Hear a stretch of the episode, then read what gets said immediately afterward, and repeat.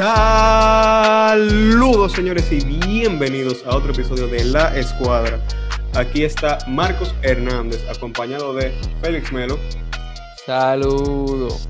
Y Alex Chimensky. Buenas. Hoy nos falta ya Marcos Russo por temas de trabajo. Está muy ocupado el hombre, sorprendentemente, y la verdad es que había que hablar de par de cosas. Hoy yo me quedé en shock, en verdad. Creo que nadie esperaba esto. Pero la Marcus Aldrich acaba de anunciar que se retirará empezando hoy.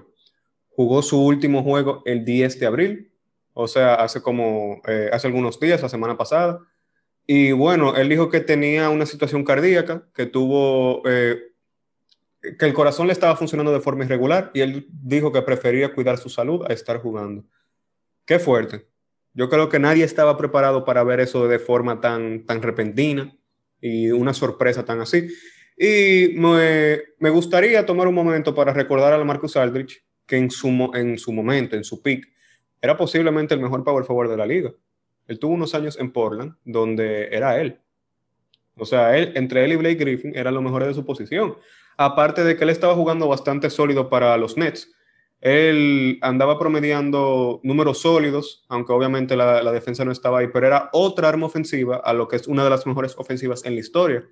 Solo jugó cinco juegos para Brooklyn, pero tiró 52% de campo, tiró 48% eh, en, en, tiros de dos y tiró 80% en tiros de tres. Solamente fue, eh, era un intento por juego, pero metió bastante bien y promedió 12.8 puntos y solamente unos 5 rebotes. Algo que estaba más o menos por donde iba con San Antonio, pero bueno, en su carrera terminó promediando 19 puntos y 8 rebotes, 49% de campo, y es uno de los mejores jugadores ofensivos de la generación un jugador icónico de la época del 2010 y que creo que la verdad que será recordado con, bajo muy buenos ojos. Ahora, eh, ¿alguno de ustedes esperaba esto? Bueno, obviamente nadie espera algo así, o sea, y mucho menos porque si alguien dice que se va a retirar, generalmente lo anuncia al final de una temporada, no al mismo medio de una. Y no solamente eso, por ejemplo, yo lo que pensaba que iba a pasar, en dado caso, si era anunciado de su condición del corazón, era, bueno, él está fuera por la temporada mientras se revisa o, Exacto, algo, lo que los doctores le digan, pero no retirarse. O sea, él puede ser, vamos a decir que yo voy a estar fuera un par de meses revisándome, haciendo terapia, lo que sea, y voy a volver para los playoffs, o aunque no vuelva para los playoffs o no vuelva para el equipo, simplemente estar ahí. Y Dios sabe si los Nets ganan, tal vez le pudiesen dar un anillo y darle un campeonato que no ha ganado en su carrera, que se lo merece si tú le preguntas a quién sea. Eh, yo esperaba algo así mismo.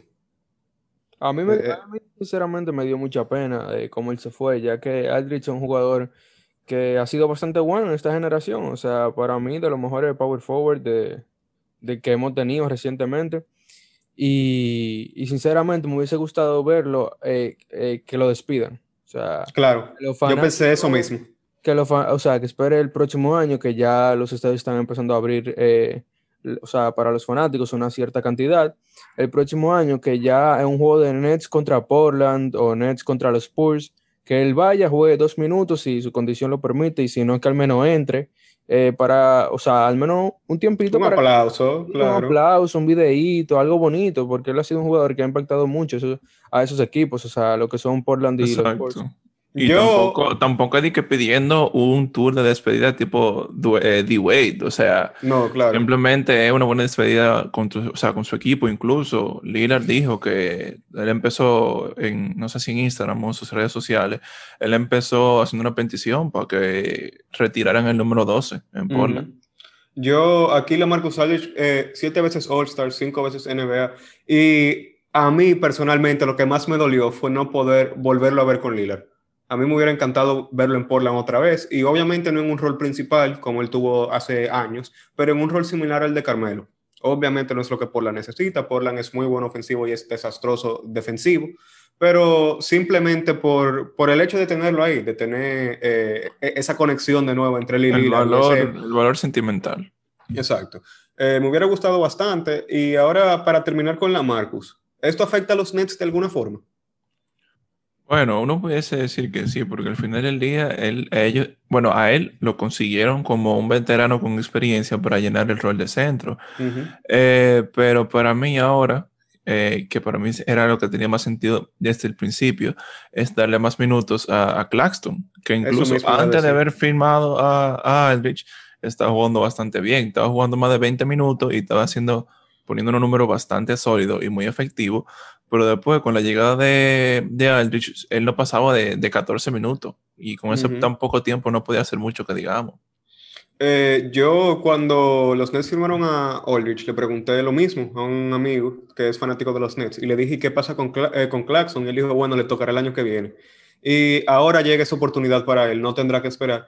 Y la verdad que a mí me gusta mucho lo que él trae a, la cancha él está promediando en 18 minutos por juego son 7 puntos y 5.7 rebotes que no es nada fuera bueno del otro mundo pero promedia 1.2 tapones y es o sea de forma tan, eh, él siendo tan joven y sin ser, sin tener mucha experiencia, él es excelente para Brooklyn. Él, él es excelente cambiando eh, de hombre en el pick and roll, haciendo esos cambios.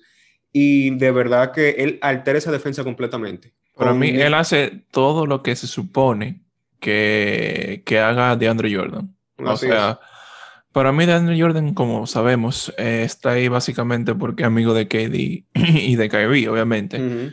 Pero lo que le conviene a ellos más es eh, jugar a Claxton por encima, que incluso yo creo que eso es lo que está pasando ya, pero le tomó demasiado tiempo para mí. O sea, ellos debieron hacerlo del principio, a él darle todos esos minutos para que se desarrolle lo más rápido posible. Pues sí, viendo aquí desde que, desde la mitad de marzo, que fue cuando Claxton empezó a jugar considerablemente, él, sus números subieron a 8 puntos y 6 rebotes, pero eh, como estábamos diciendo, eso no, no capta tanto el impacto que él tiene, él lo hizo solo en 21 minutos. Y la versatilidad defensiva que le trae a un equipo tan ofensivo que lo necesita. Eh, es tanto así que con él en cancha, Brooklyn, en, obviamente en minutos limitados, tiene el décimo mejor rating defensivo de la liga. Eh, es algo que es una, una, oportunidad dentro de una situación oscura. Eh, duele perder a Aldrich y es cierto que él les da profundidad y otra arma ofensiva más. Tal vez alguien que pueda, eh, en caso de que los jugadores del perímetro, o sea, estrellas del perímetro, Harden, Durant y, y, y Kyrie, en caso de que no estén jugando bien, que es muy poco probable que los tres estén jugando mal, pero él pudiera darle otra, otra opción. Yo sigo teniendo a, los Nets como el favorito del este, pero eh, ahora solo nos queda ver hablando de favorito del este, yo quería incluir, obviamente como buen fanático, y que Boston en los últimos siete juegos estamos 6-1. Llevamos cuatro ganadas consecutivas contra equipos como Nuggets, Portland, o sea, equipos buenos, no, solamente son equipos malos, que sinceramente han sido unas ganadas bastante peleadas, y que yo nos veo que puede, esto puede ser muy controversial por la posición que Boston está ahora mismo y puede ser que yo esté nublado por mi fanatismo, no digo que no. Yo creo que sí.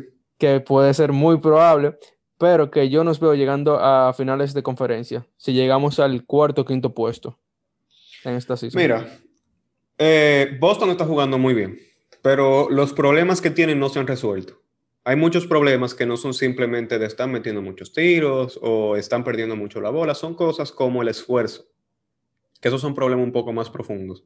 En, yo he visto pocos juegos de Boston, tengo que decirlo, pero en los juegos que he visto se nota una falta de ganas y de esfuerzo del equipo. Eh, y también de que ellos han dependido mucho de que Tatum y Brown jueguen bien y no recuerdo bien el número, pero hace unos días vi un dato absurdo que era como que Tatum y Brown solamente han tenido 5 o 6 juegos en lo que ambos tiran mejor del 50%. Esa es de las razones por las que el equipo no estado jugando tan bien. Ahora, Tatum está jugando excelente. El equipo está por fin sano, falta todavía Fournier, pero ya por fin están incorporando todas sus, sus piezas. Y yo sí creo que pueden mejorar, pero no tengo tanta esperanza como tú. Lo que eh, pasa, lo que pasa en respuesta, yo estoy totalmente de acuerdo que se han, han, faltado muchas ganas en el equipo, pero por eso digo que recientemente, los últimos seis, siete juegos que hemos jugado, las ganas han estado ahí. Y aunque es verdad que Tatum y Brown, o sea, estadísticamente parece que oh, ellos son los únicos que están jugando en el equipo, muchos de esos juegos se han mantenido vivos por otros jugadores, ya sea Kemba, excelente. ya sea Kemba que ha jugado bastante bien últimamente, o sea, obviamente tiene, todavía tiene su juego que es inconsistente y cosas, pero ya poco a poco está volviendo al mismo Kemba que se veía en Charlotte, penetrando entre dos grandes, haciendo un layup que nadie se lo espera, un tiro de tres clutch eh, ha mejorado mucho últimamente. Tristan Thompson ha jugado bastante bien. Robert Williams, que ha sido un novato que, que sinceramente ha sorprendido a todo el mundo. Nadie se esperaba el año pasado que Robert Williams jugara como está jugando ahora. Evan Fournier ha sido una muy buena edición de Boston. Creo que metió como ocho tiros seguidos entre dos juegos. O sea, que algo increíble, algo que nos sinceramente necesitamos. Smart está haciendo un buen trabajo en asistencia, que otra cosa, Boston está haciendo muchísimas más asistencia que en los pasados, en que en la season completa. Sinceramente, se está moviendo mucho más el balón recientemente que lo que se movía antes del all Break. Y eso me está gustando. Y por eso digo que hay una esperanza. No estoy diciendo que vaya a pasar, pero es posible. Bueno, de que hay esperanza, hay esperanza. Lo oyeron aquí primero, dije yo. pero algo que tú dijiste ahí, que yo pienso que es bastante clave, que para mí es la, o sea, es literalmente la razón por la cual los, eh, los Celtics están ganando ahora. Que están moviendo la bola al fin. Ya no es ISO de ISO después de ISO. Al fin están moviendo la bola. Y por eso que están ganando. Porque, sinceramente, obviamente están jugando mejor. Pero jugar mejor como un equipo es lo que le, permite a ellos ganar. Porque ellos tienen mucho talento individual. Pero no, de nada sirve tener tanto eh, talento individual si como equipo tú no funcionas. que, Por eso que están jugando bien ahora. Yo la única razón por la que no digo que pueden, que o sea, no, no, digo con confianza que pueden llegar a la final de conferencia, es que el este está más fuerte en los primeros tres. O sea, Milwaukee ha mejorado y luego está Brooklyn y Filadelfia. Y para llegar a final de conferencia van contra uno de esos en la segunda ronda. Y la verdad que el, el único equipo que veo con el que, eh, con el que Boston tiene chance es con Milwaukee. Pero hay que ver si ellos de verdad pueden parar a, a ese equipo. O sea, hay que ver si este es el año en que Milwaukee no colapse en la segunda ronda. Pero eh, la verdad es que no lo veo parando en bid. No, sí, por, eso dije que depende si llegamos al cuarto o quinto puesto, porque si encontramos uno de los titanes del este en primera ronda, eh, sería muy difícil llegar a, mm. A final Sí, creo que ese fuera el, el, peor de los casos, que Boston por alguna razón se encuentre de séptimo o de octavo, de quinto y le toque o de sexto y se quede contra uno de esos equipos. Lo mejor fuera que queden como están ahora y sea Atlanta y Boston eso fue una, una, serie bastante entretenida y donde Boston sí, tiene, sí deberían de ser favoritos. Yo, ahora que estamos hablando de equipos que están jugando bien, campeonatos, yo quiero hablar de dos equipos. Primero vamos a hablar sobre los Nuggets. Que, qué fuerte lo de Jamal Murray. La verdad que vi esa lesión, para el que no sabe, Jamal Murray va a estar fuera por la temporada. Es posible que dure un año de calendario, o sea que eh, un poco, bueno, eh, seguirá lesionado hasta la temporada que hasta la mitad de la temporada que viene, gracias a que se desgarró un ligamento en la rodilla. Y la verdad que eso es, o sea, se me rompió el corazón con eso. Yo tenía mucha esperanza para Denver. Ellos estaban jugando excelente. De verdad que eh, la adición de Aaron Gordon fue perfecta. Aparte de que el equipo seguía con su química, están en un buen ritmo. Jokic está jugando como nunca y debería. Hubiese sido mejor para Boston. Sorry, es una, tos que tengo. Aaron Gordon, pero bueno, no sé, no sé. Eh, yo creo que en Denver ha sido perfecto. O sea, ellos han sabido sacar cada gota del talento de Aaron Gordon. Y perder a Murray es, o sea, le tumba el alma al equipo. Creo que eh, será difícil ver a los Nuggets pasando, quizá dependiendo del matchup de la primera ronda, si les toca contra un equipo como Memphis, si Memphis clasifica, o tal vez contra Portland, ahí sí lo puedo ver, pero la verdad que segunda ronda y yo creo que ellos en caso de que los Lakers no vuelvan tan fuerte o que a los Clippers le pase lo mismo que el año pasado, que había gente con esperanza de que llegaran hasta las finales. Y eso se, se derrumbó completamente. Sí, hasta por lo menos el año que viene. Y eso también que la manera que jugó Jamal Murray el, el año pasado en los playoffs. En los playoffs, o sea, de verdad. Fue tan impresionante, de verdad que sí. Imagínate ahora no tener a eso. O sea, es muy difícil. No, y me da mucha pena por, por el tiempo, exacto, porque al final eh, Playoff Murray es equivalente a Michael Jordan. O sea, e, ese, ese señor, porque es un señor, Dios mío, 60, promediando 60 puntos contra Utah. Oye, era una cosa que yo y, no, solamente, no solamente eso, también es la cosa que Jamal Murray, eh, ¿cómo te lo pongo? El, la manera que se lesionó, cuando tú lo ves, cuando tú lo ves rápido, te como que, ah, ¿qué fue lo que pasó? Porque fue un movimiento muy básico. Pero lo que hizo fue que él pisó mal y él tuvo un cambio de velocidad muy brusco y por eso fue que se desgarró la pierna. No, tampoco fue como tipo de que Paul George, que él cayó y se, y se rompió la pierna o fue de que, que alguien le, le cayó encima. Le no, fue como que un piso mal y tú te quedas como que, mira, que un año entero afuera, tal vez nunca vuelva a jugar como antes porque pisó mal y uno se da cuenta de lo difícil que es.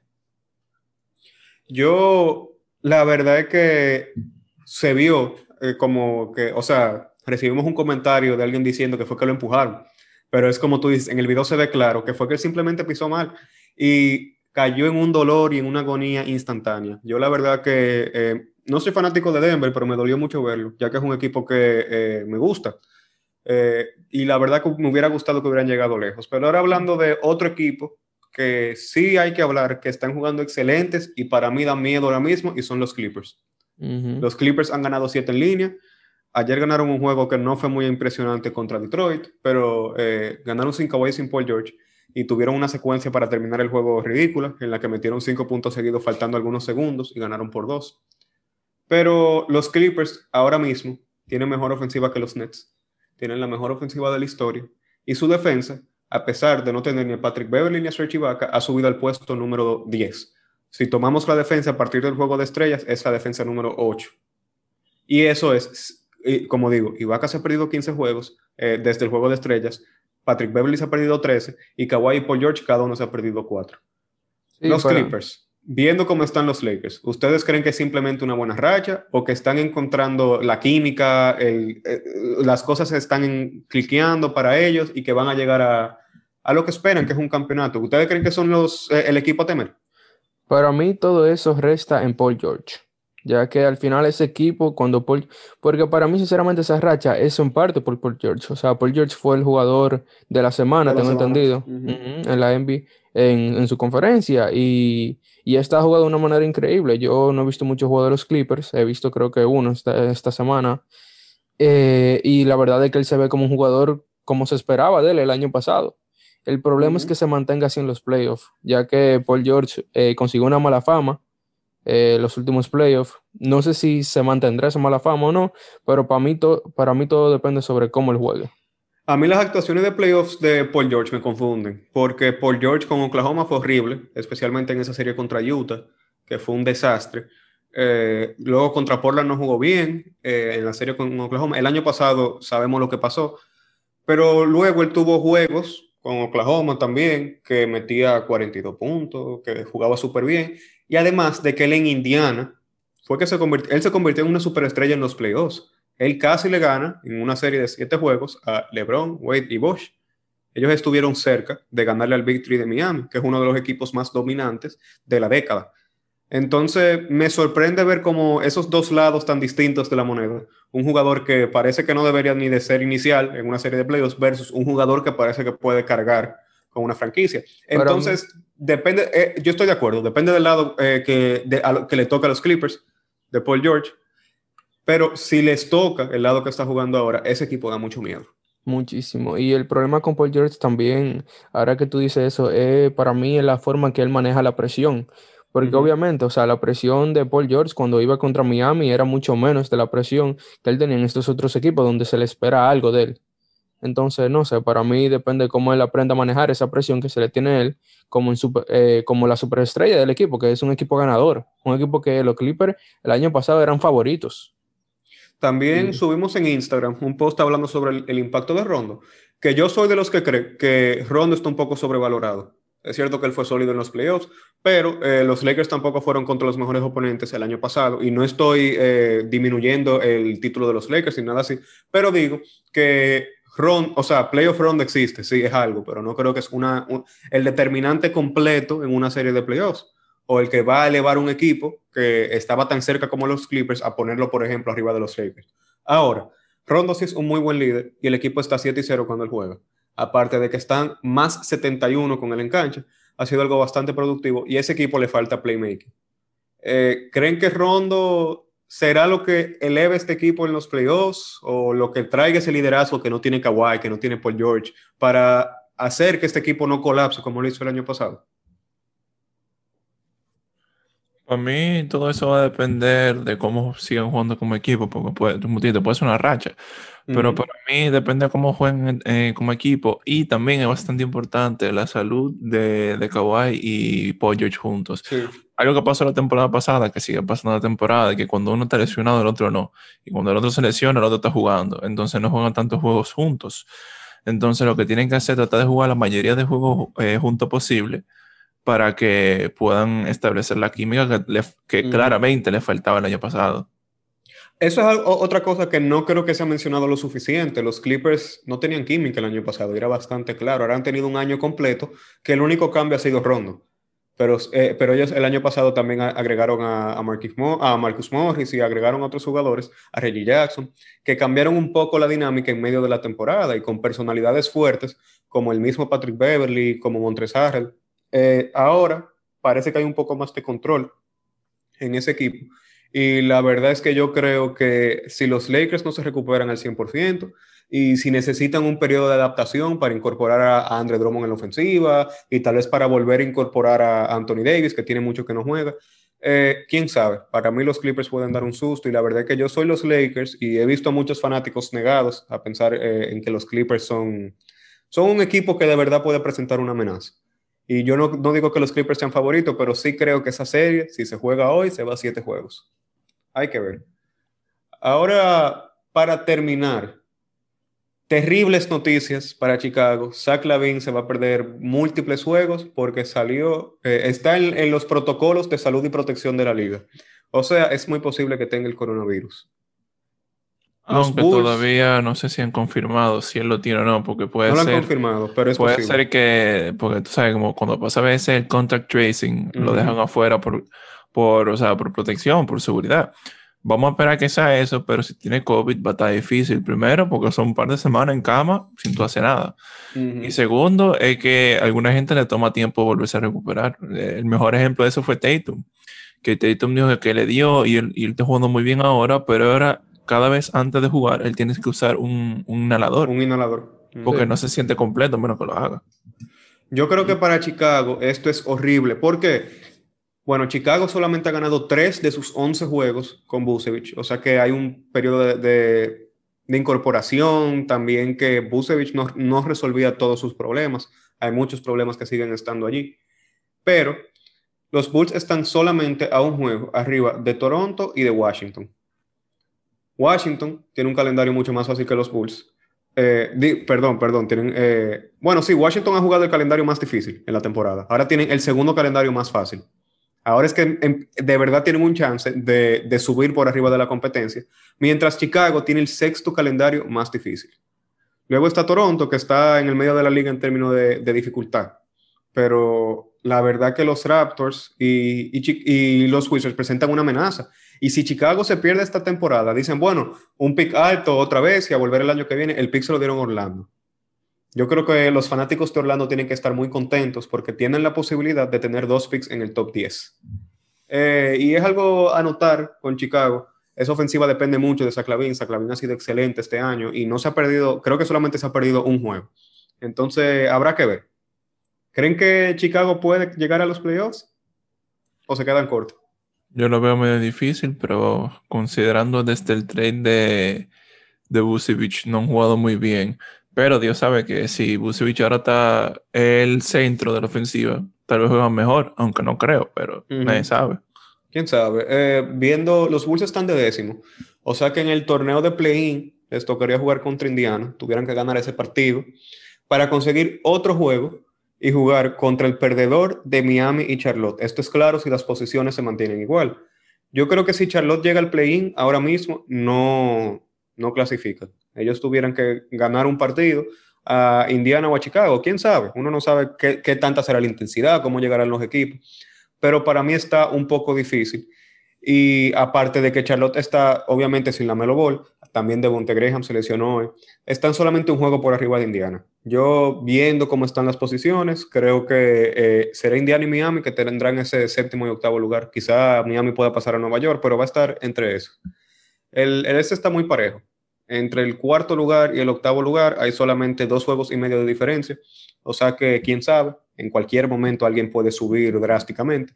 Pero el tiempo está eh, tocando para Chicago, para que Chicago empiece a jugar bien y la verdad es que necesita mejorar. Yo creo que ya hasta aquí el día de hoy, esto fue la escuadra. Díganos lo que piensan en Instagram, en Facebook, en Twitter, en TikTok acerca de lo que hablamos hoy sobre los Clippers, sobre la lesión de Jamal Murray, sobre el retiro de la Marcus Aldridge y sobre Zach Lavin y la pérdida tan dura que es para los Bulls. Muchas gracias por escuchar y nos vemos en la próxima.